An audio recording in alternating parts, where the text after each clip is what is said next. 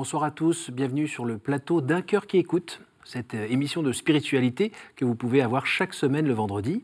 Aujourd'hui, nous avons la joie de recevoir Mehdi Djahadi. Bonsoir Mehdi. Bonsoir. Alors, euh, vous avez peut-être l'air un petit peu fatigué parce que vous venez de terminer euh, une série de spectacles Mhm. qui s'appelle Coming Out, où ben, vous racontez comment vous avez découvert le Christ. Alors, on va en parler dans quelques instants. Et puis, vous allez aussi nous dire, ben, c'est bien d'avoir redécouvert le Christ il y a une dizaine d'années, mais comment on le vit aujourd'hui? Comment comment c'est dix ans après, presque? Juste avant, je vous invite à nous lire un extrait de texte de votre choix. Alors c'est un extrait de, de Lettre à un jeune poète de Rilke. C'est la toute première lettre. Le jeune poète qui a écrit à, à cet ancien, et voilà la première réponse de, de l'ancien. Vous me demandez si vos vers sont bons. Vous me le demandez à moi. Vous l'avez déjà demandé à d'autres. Vous les envoyez aux revues. Vous les comparez à d'autres poèmes et vous vous alarmez quand certaines rédactions écartent vos essais poétiques. Désormais, puisque vous m'avez permis de vous conseiller, je vous prie de renoncer à tout cela. Votre regard est tourné vers le dehors. C'est cela surtout que maintenant vous ne devez plus faire. Personne ne peut vous apporter conseil ou aide, personne. Il n'est qu'un seul chemin. Entrez en vous-même, cherchez le besoin qui vous fait écrire. Examinez s'il pousse ses racines au plus profond de votre cœur. Confessez-vous à vous-même. Mourriez-vous s'il vous était défendu d'écrire. Ceci surtout, demandez-vous à l'heure la plus silencieuse de votre nuit, suis-je vraiment contraint d'écrire? Creusez en vous-même vers la plus profonde réponse. Si cette réponse est affirmative, si vous pouvez faire front à une aussi grave question par un fort et simple je dois, alors construisez votre vie selon cette nécessité. Alors Mehdi, euh, vous devez,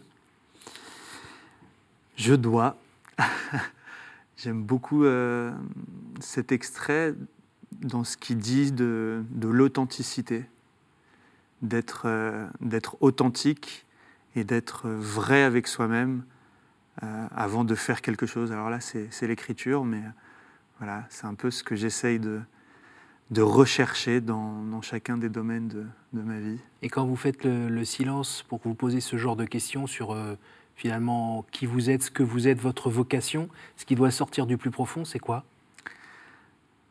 Tout d'abord, la vocation euh, euh, d'être euh, un homme toujours plus désirant de Dieu, avançant vers la sainteté.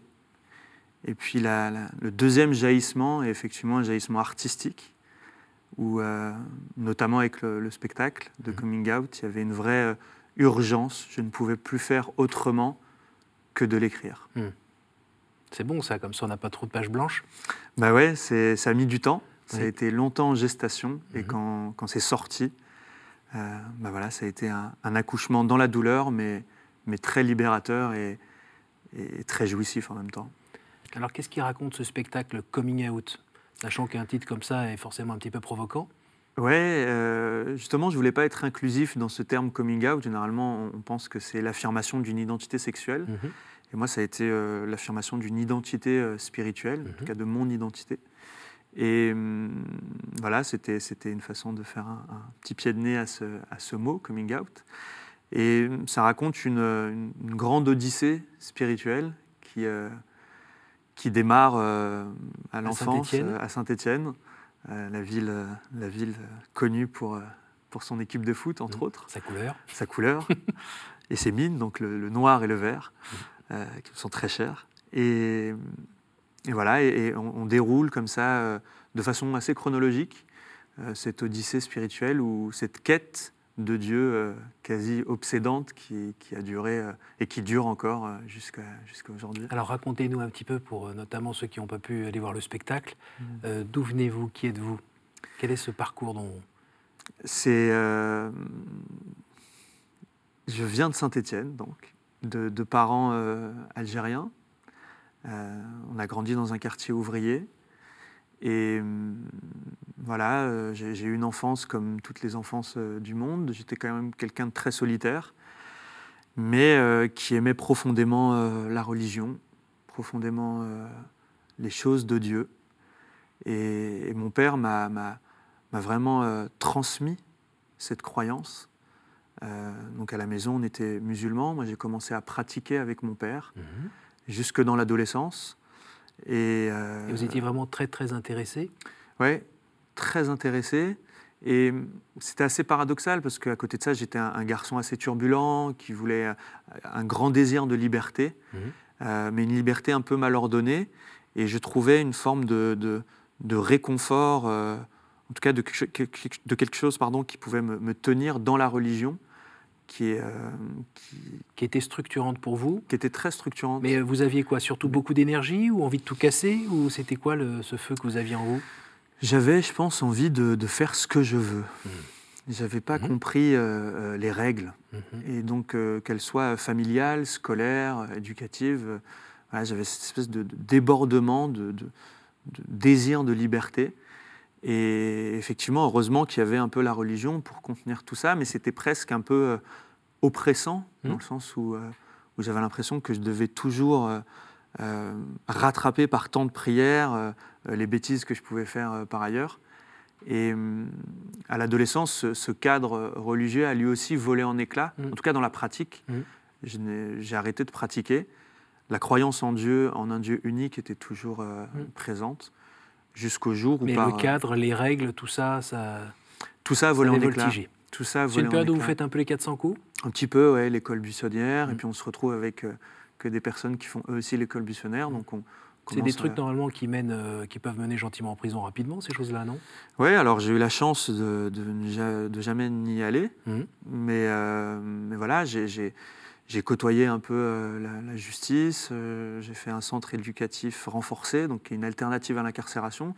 Vous Donc, avez eu peur à ce moment-là de, de virer vraiment mauvais garçon J'avais toujours un peu cette retenue. Mhm. Je ne suis pas un, un voyou, j'ai pas grandi avec des voyous. Justement, moi, jusqu'à 14-15 ans, je Ouais. traînais pas trop dans le, dans le quartier. J'étais plutôt à la bibliothèque ou à la mosquée. Donc euh, euh, voilà, même si je faisais ces bêtises-là, j'étais pas, j'étais pas un enfant de la rue. Et, et puis donc j'avais toujours un peu cette espèce de, de retenue euh, par rapport à, à- à cette, à cette, carrière de délinquance. Mhm. Mais je voyais que je posais des actes délinquants qui effectivement pouvaient à un moment donné me mener en prison, et notamment dans, euh, vers 18-20 ans, euh, où là, euh, par des actes euh, que j'ai pu poser, ça aurait pu vraiment euh, m'emmener euh, dans, dans des situations très compliquées. Alors le Dieu, euh, pardon pour mes connaissances euh, relatives, le Dieu de l'islam, c'est pas un Dieu qu'on peut appeler au secours pour qu'il nous aide ici et maintenant? Alors, Il n'est pas très transcendant il n'est pas très transcendant. Il y a une, il y a une transcendance parce Mhm. qu'on on- on prie, on, s'agenouille, on, met le front sur le sol, Mhm. on se soumet à lui. Mais, euh, mais moi, je n'avais pas de relation Mhm. avec, euh, avec Dieu. Je n'avais pas d'amitié avec Dieu. J'essayais de, de, de faire ce qu'il fallait, euh, que ce soit dans le jeûne ou dans les prières. Pour être dans les clous. pour être dans les clous. Et quand tout ça a volé en éclats, bon, ben, j'avais toujours cette conscience de Dieu. Mhm. euh, Qui vous a permis euh, peut-être de ne pas faire trop, trop de bêtises non plus? Oui, peut-être, peut-être aussi, peut-être aussi. Le fait de la- de l'avoir, c'est vrai que ça m'a, ça m'a peut-être aidé.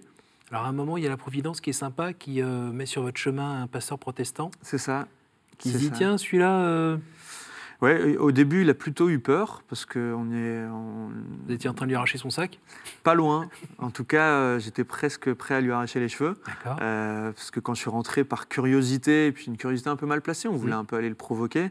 Avec un ami euh, dans, dans ce temple protestant, on allait un peu euh, le pousser dans ses retranchements, euh, on l'a houspillé de façon assez violente. euh, et puis tous ces termes qu'il employait de, de Jésus comme étant le Fils de Dieu. euh, voilà. C'était complètement inaudible. Tout mon être était musulman et Mhm. je ne comprenais pas ces, ces appellations. Il faut savoir que dans la première sourate du Coran, euh, il est dit, donc il est dit cinq fois par jour quand vous faites les cinq prières, que Dieu n'a pas engendré, il n'a pas été engendré. Et donc forcément, ça, ça fait partie de votre, Mhm. de votre identité. Et, et ce pasteur a eu ce zèle, euh, euh, ce courage de, de- de me tendre une Bible. Et, et j'ai accepté cette Bible et j'ai voulu, euh, bah, j'ai voulu la lire. Et sans savoir euh, ce que j'allais y découvrir. Mhm. Vous l'avez ramené à la maison, la Bible? Oui. Vous n'êtes Je pas fait désinguer par... euh, Non, je l'ai cachée, je l'ai cachée sous mon lit. Euh, pendant, pendant quelques temps, elle est restée. Et, puis, et puis voilà, je savais aussi que, que ça ne se faisait pas trop dans ma culture, donc Mhm. j'avais pas t- très envie de, de- de l'ouvrir. Il y avait un côté un petit peu aimé aussi d'être un peu aux limites ou, ou pas? Faire un Non, truc qui je- n'était pas... Je pense que c'était plutôt la, la curiosité. Curiosité. C'est vraiment la curiosité de me dire, très bien, mais en quoi croient ces gens? Puis vous aviez peut-être vu qu'il n'était pas si méchant que ça non plus? Oui, et puis l'assemblée, c'était une assemblée qui était très priante, Mhm. très joyeuse. Ça, vous l'avez Euh, senti Je l'ai senti, mais j'ai aussi senti, pour être tout à fait honnête, euh, quelque chose de l'ordre euh, d'un Jésus qui pouvait changer les vies. C'était quelque chose qui était très souvent dit dans, dans- dans ce temple. Et moi, à cette époque-là, quand j'ai 16-17 ans, euh, hors circuit scolaire, avec des problèmes judiciaires, aussi, je veux bien. voilà, je me suis dit, bah, si, si ça peut changer les vies, euh, euh, voilà, il y avait peut-être un, un côté où je me disais, bah, si ça peut servir, Je prends. allons gratter.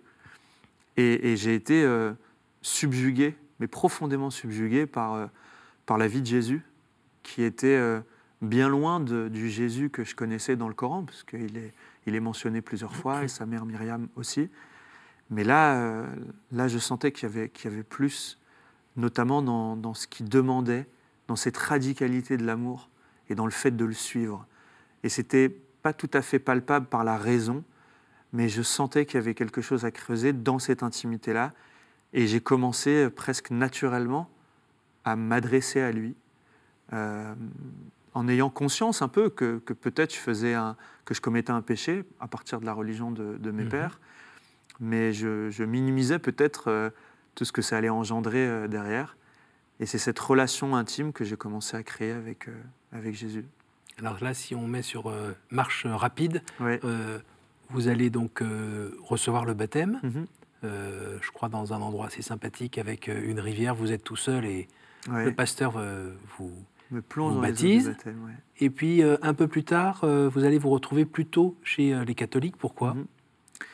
Ça n'a pas été un choix euh, au départ, mais je me posais beaucoup de questions sur le protestantisme. La euh, prédestination Exactement, le rapport à la pauvreté, il y avait, il y avait beaucoup de choses dans, dans les lectures. Moi, je posais des actes de foi Mhm. qui étaient forts, Mhm. celui de suivre Jésus, d'être baptisé, mais, euh, mais au niveau de la raison, voilà, il, y avait, il y avait certaines questions. euh, et et- et c'est intervenu au moment où, où cet ami, euh, un ami m'a proposé de faire une retraite dans un monastère.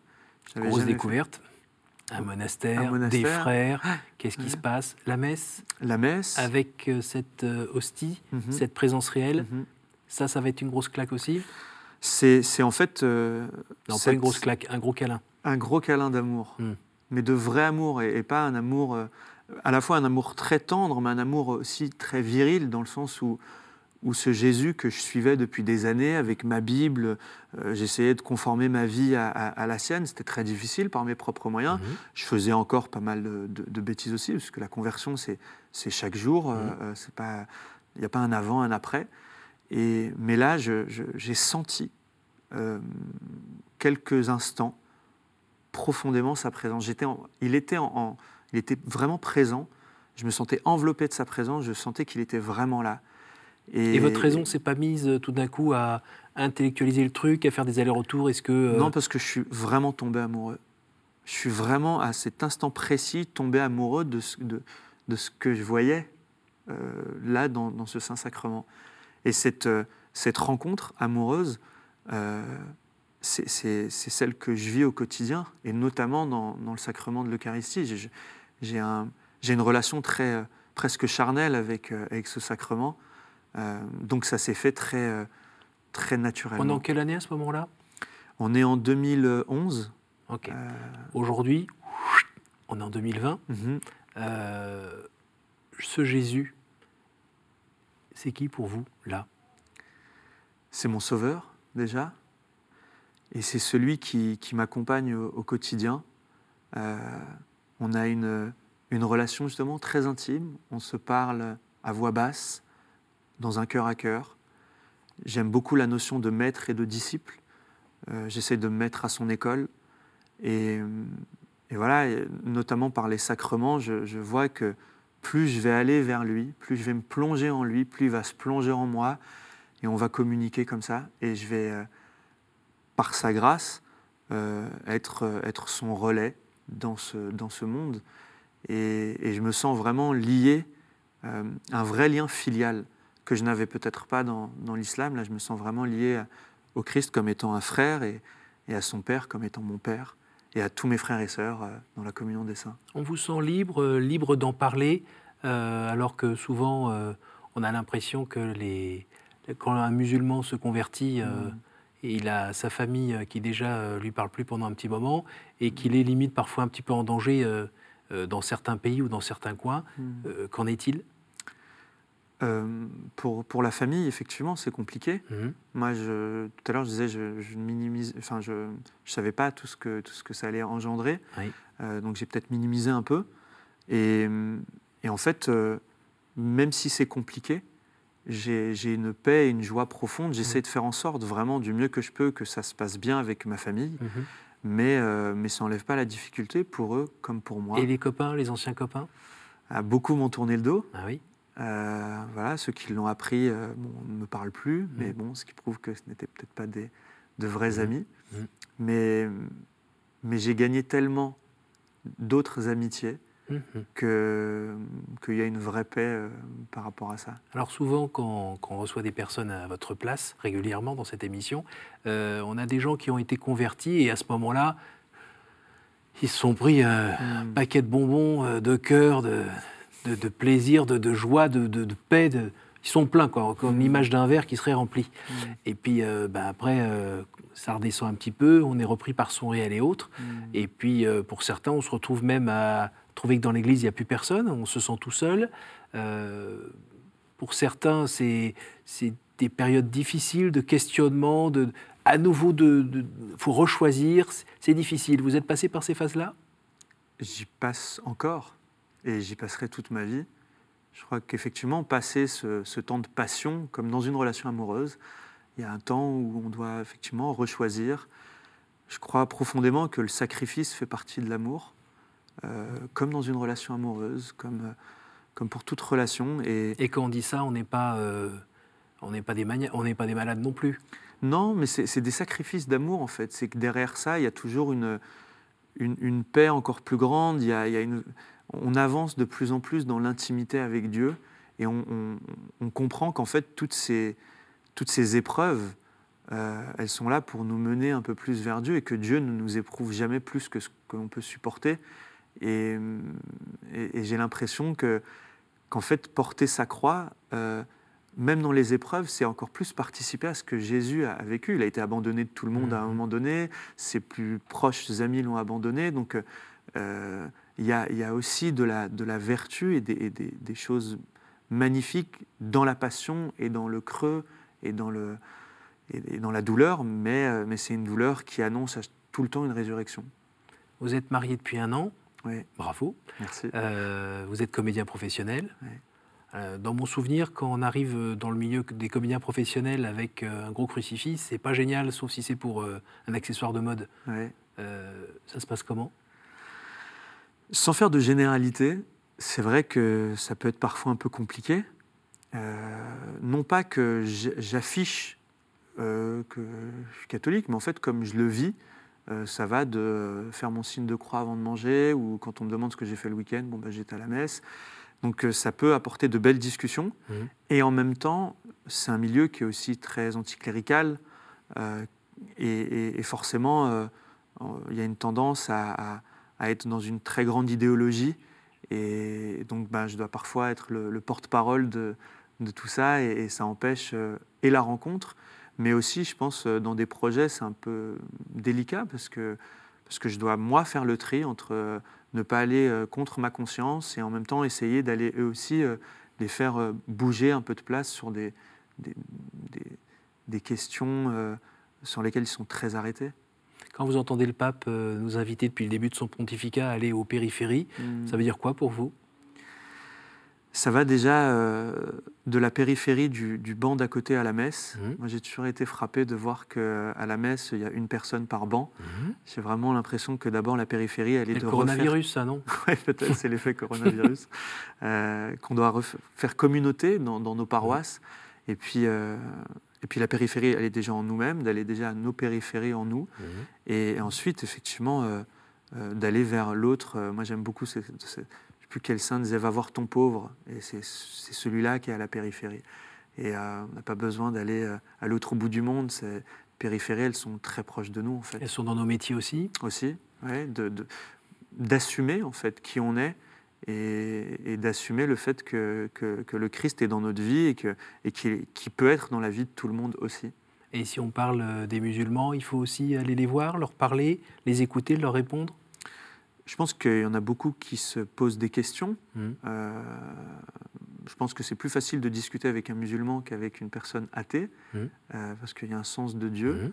Il faut être charitable, mais en même temps dans la vérité, chercher la vérité Mhm. et, être dans une vraie, euh, dans une discussion où il y a certes le dialogue. Il Mhm. ne faut jamais arrêter de dialoguer, Mhm. mais à un moment donné, trouver aussi l'endroit de l'annonce euh, pour lui dire que le Christ est aussi venu pour lui et qu'il l'aime et que, et que Jésus n'est pas simplement un prophète, mais aussi euh, bah, la personne qui peut euh, changer euh, sa vie et lui donner la vie éternelle. Et puis vous, après, vous dites, euh, regarde-moi. Bah oui, Ma mais a changé. nul, euh, euh, N'est nul n'est prophète. en son pays. Donc euh, voilà, moi je le, je le fais par mon métier et, et au quotidien, euh, très humblement. On arrive à la fin de cette émission et la grande épreuve des trois cartes. Ah, ah. Donc attention, il faut tirer une carte, la lire, répondre à la question et faire ça trois fois. D'accord.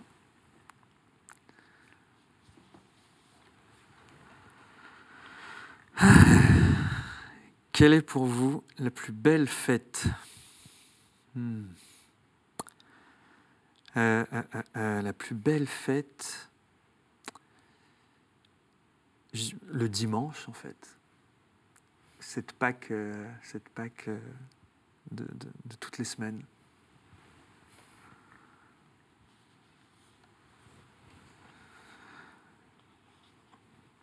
Au jour du jugement, qu'aimeriez-vous que Dieu vous dise?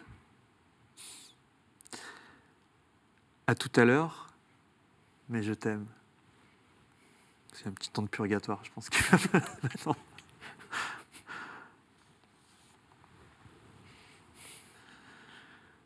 Quelle est la faute qui vous paraît la plus facile à pardonner? Toute faute est pardonnable. Euh, toute faute est pardonnable. Donc il n'y en a pas une plus facile qu'une autre. Merci beaucoup Mehdi. Merci à vous. Merci de nous avoir ouvert un petit peu votre cœur, qu'on voit un petit peu derrière euh, ce qui est normalement le masque du comédien, Mhm. un peu plus euh, le bonhomme et, et son cœur. Merci beaucoup. Ben, Merci. Et puis j'imagine que euh, en allant sur euh, votre site Facebook, Mhm. on aura la possibilité de connaître vos prochaines actualités théâtrales, voire autres, on ne sait pas. Merci beaucoup, merci à vous tous pour votre fidélité. Euh, comme d'habitude, hein, je vous invite à partager euh, ces témoignages autour de vous euh, grâce à notre site www.ktotv.com. À la semaine prochaine.